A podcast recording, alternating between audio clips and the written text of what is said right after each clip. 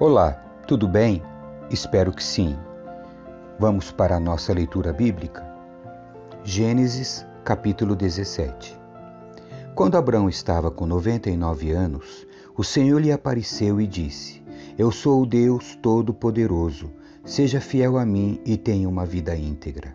Farei uma aliança com você e lhe darei uma descendência incontável. Ao ouvir essas palavras, Abraão se prostrou com o rosto no chão e Deus lhe disse: Esta é a minha aliança com você. Farei de você o pai de numerosas nações. Além disso, mudarei seu nome. Você já não será chamado Abrão, mas sim Abraão, pois será o pai de muitas nações. Eu o tornarei extremamente fértil. Seus descendentes, formarão muitas nações, e haverá reis entre eles. Confirmarei a minha aliança com você e seus descendentes de geração em geração. Esta é a aliança sem fim. Serei sempre o seu Deus e o Deus de seus descendentes. Darei a você e a seus descendentes toda a terra de Canaã, onde hoje você vive como estrangeiro. Será propriedade deles para sempre, e eu serei o seu Deus. O sinal da aliança. Então Deus disse a Abraão: É sua responsabilidade permanente e de seus descendentes obedecer aos termos da aliança. Este é o sinal da aliança que você e seus descendentes devem guardar. Todo indivíduo do sexo masculino entre vocês deve ser circuncidado. Cortem a carne do prepúcio como sinal da aliança entre mim e vocês. Todo menino deve ser circuncidado no oitavo dia depois do nascimento, de geração em geração. Isso se aplica não apenas aos membros de sua família, mas também aos servos nascidos em sua casa e aos servos estrangeiros que você comprou. Quer sejam nascidos em sua casa, quer os tenha comprado, todos devem ser circuncidados. Terão no corpo o sinal da minha aliança sem fim. O indivíduo do sexo masculino que não for circuncidado será excluído do seu povo, pois quebrou a minha aliança. Sarai recebe o nome de Sara. Deus também disse a Abraão: Quanto à sua mulher, não se chamará mais Sarai, de agora em diante ela se chamará Sara. Eu a abençoarei e por meio dela darei a você um filho. Sim, eu a abençoarei, e ela se tornará mãe de muitas nações. Haverá reis de nações entre seus descendentes. Abraão se prostrou com o rosto no chão e riu consigo. Pensou: como eu, aos cem anos, poderia ser pai, e como Sara, aos noventa anos, teria um filho? Então Abraão disse a, a Deus: Que Ismael viva sob a tua bênção. Mas Deus respondeu: Na verdade, Sara, sua mulher, lhe dará um filho. Você o chamará Isaque, e eu confirmarei com ele e com seus descendentes para sempre a minha aliança. Quanto a Ismael, também o abençoarei, como você pediu. Eu tornarei extremamente fértil e multiplicarei seus descendentes. Ele será pai de doze príncipes e farei dele uma grande nação.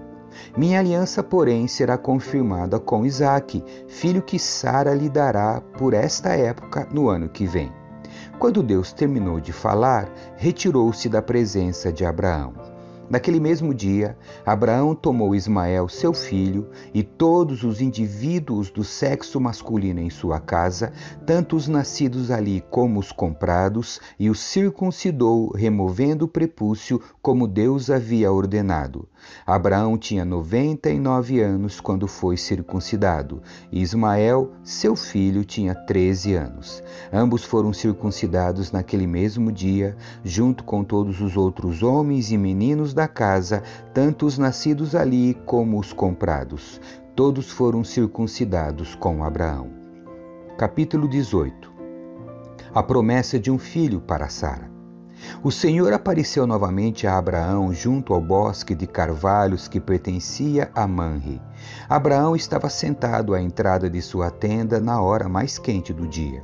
Olhando para fora, viu três homens em pé próximos à tenda. Quando os viu, correu até onde estavam e lhes deu as boas-vindas, curvando-se até o chão. Abraão disse: Meu senhor, se assim desejar, pare aqui um pouco. Descanse à sombra desta árvore, enquanto mando trazer água para lavarem os pés. E, uma vez que honraram seu servo com essa visita, preparei uma, prepararei uma refeição para restaurar suas forças antes de seguir em viagem.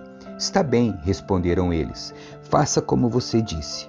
Abraão voltou correndo para a tenda e disse a Sara: Rápido, pegue três medidas da melhor farinha, amasse-as e faça alguns pães. Em seguida, Abraão correu ao rebanho, escolheu um novilho tenro e o entregou a seu servo, que o preparou rapidamente. Quando a comida estava pronta, Abraão pegou coalhada, leite e a carne assada e o serviu aos visitantes. Enquanto comiam, Abraão permaneceu à disposição deles à sombra das árvores. Onde está Sara, sua mulher? Perguntaram os visitantes. Está dentro da tenda, respondeu Abraão.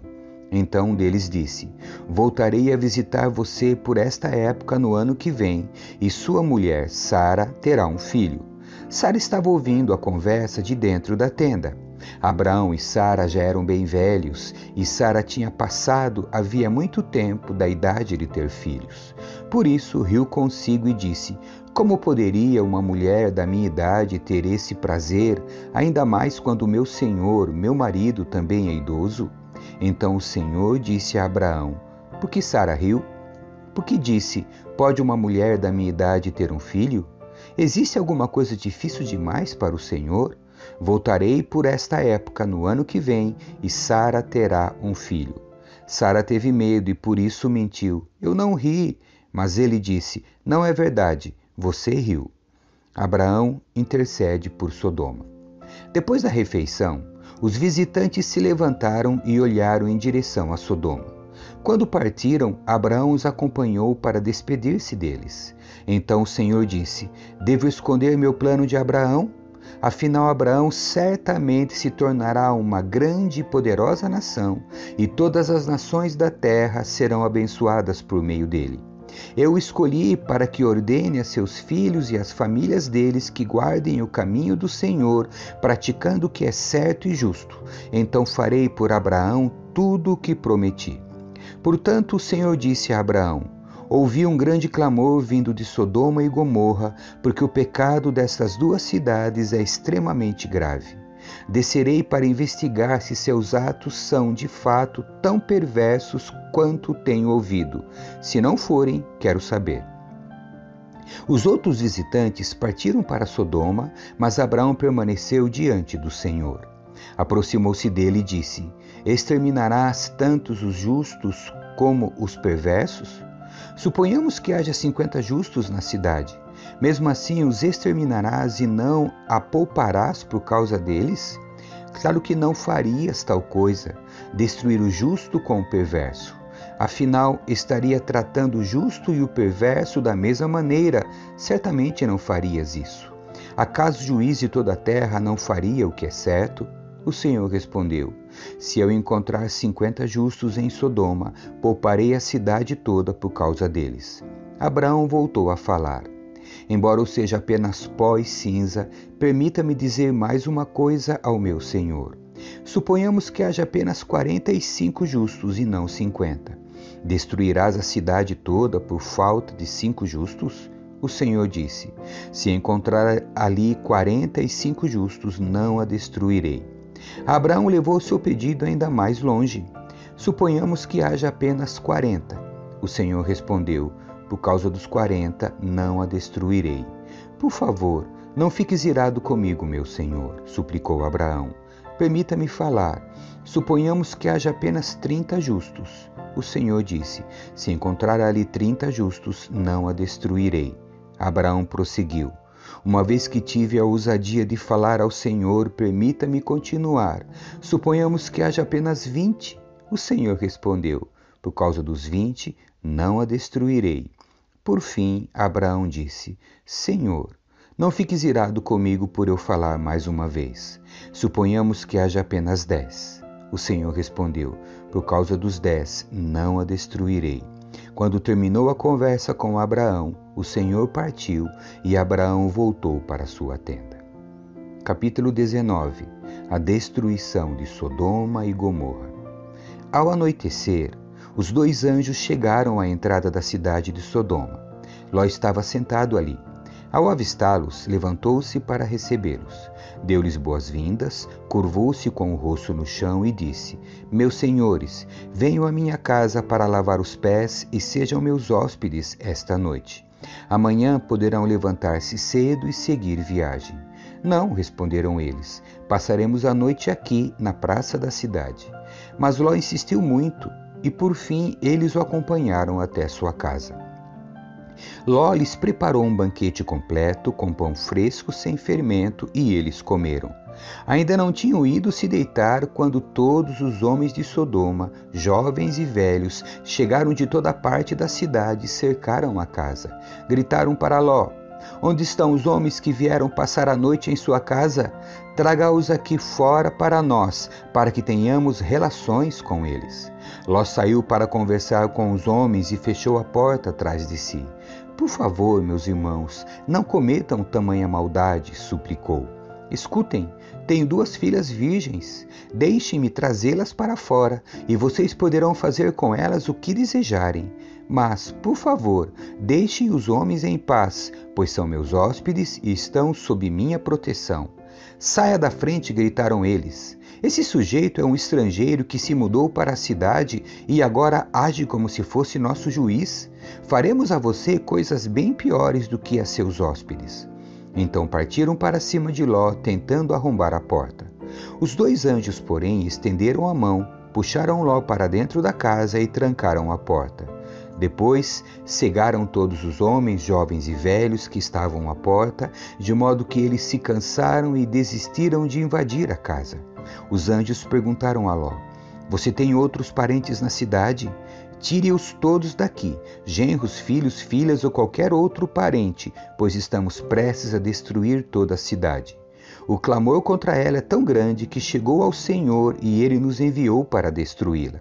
Então Ló correu para avisar os noivos de suas filhas: Saiam depressa da cidade, o Senhor está prestes a destruí-la.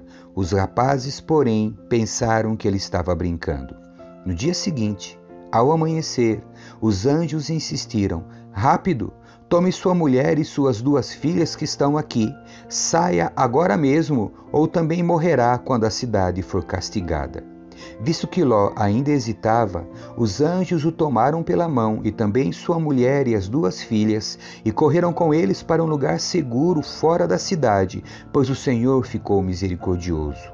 O Senhor foi misericordioso. Quando estavam em segurança, fora da cidade, um dos anjos ordenou: Corram e salvem-se. Não olhem para trás nem parem no vale. Fujam para as montanhas ou serão destruídos. Mas Ló suplicou: Não, meu senhor. Os senhores foram muito bondosos comigo, salvaram minha vida e mostraram grande compaixão. Não posso, contudo, ir para as montanhas. A calamidade também me alcançaria ali, e bem depressa eu moveria, morreria.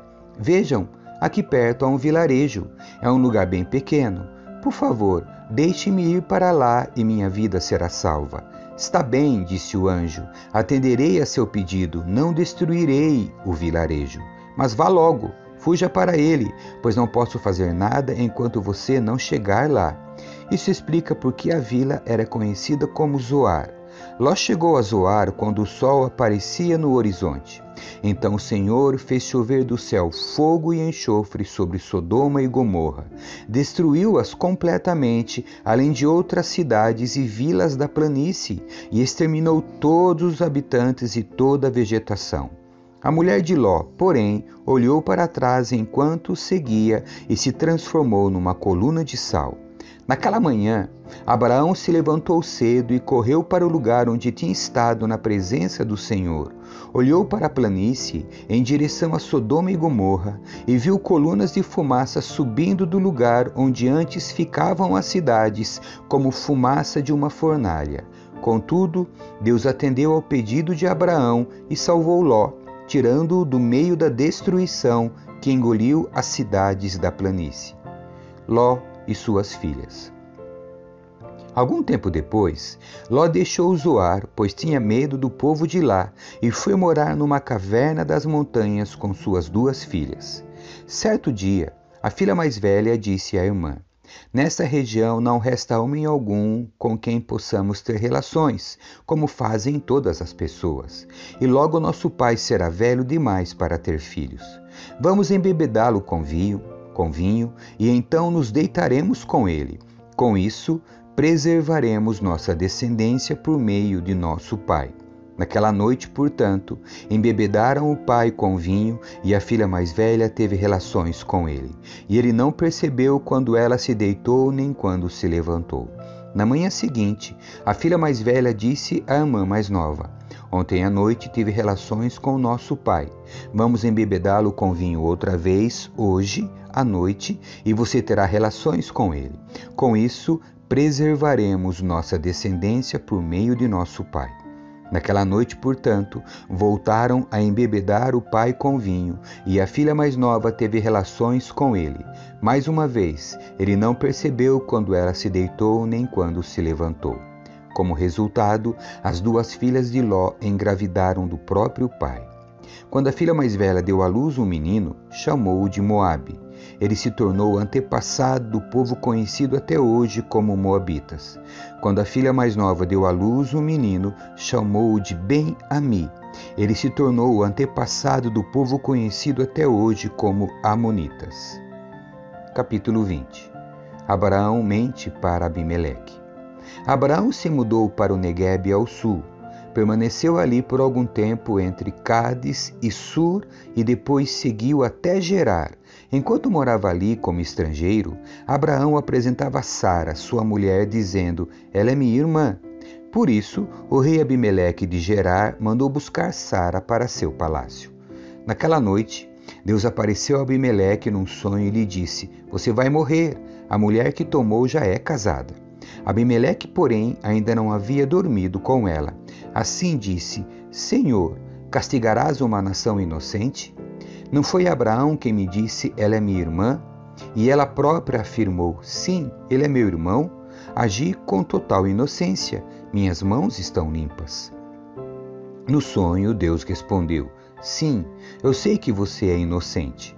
Por isso o impedi de pecar e não deixei que a tocasse. Agora, devolva a mulher ao marido dela, e ele orará por você, pois é profeta. Então você viverá. Mas, se não a devolver, esteja certo de que você e todo o seu povo morrerão. Na manhã seguinte, Abimeleque se levantou cedo e, sem demora, reuniu todos os seus servos. Quando contou o que havia acontecido, seus homens se encheram de medo. Então Abimeleque mandou chamar Abraão. O que você fez conosco? perguntou. Que crime cometi para merecer esse tratamento que nos torna, a mim e ao meu reino, culpados deste grande pecado? O que você me fez não se faz a ninguém. O que deu em você para agir deste jeito? Abraão respondeu: Pensei comigo, estou em um lugar onde ninguém teme a Deus e vão me matar para ficarem com minha mulher. Além do mais, ela é de fato minha irmã por parte de pai, mas não de mãe, e eu me casei com ela. Quando Deus me chamou para deixar a casa de meu pai e viajar de um lugar para outro, eu disse a ela: Faça-me este favor, por onde formos, diga que eu sou seu irmão. Então Abimeleque pegou ovelhas e bois, servos e servas, e os deu de presente a Abraão. Também lhe devolveu Sara, sua mulher. Abimeleque disse: Veja, minha terra está à sua disposição, more onde lhe parecer melhor. E disse a Sara: Estou dando a seu irmão mil peças de prata diante de todas estas testemunhas, para reparar qualquer dano que eu lhe tenha causado. Assim todos saberão que você é inocente. Então Abraão orou a Deus, e Deus curou Abimeleque, sua mulher e suas servas, de modo que pudessem ter filhos, pois o Senhor havia tornado estéreis todas as mulheres do harém de Abimeleque, por causa do que tinha acontecido com Sara, mulher de Abraão. Amém. Que Deus abençoe você. Tchau.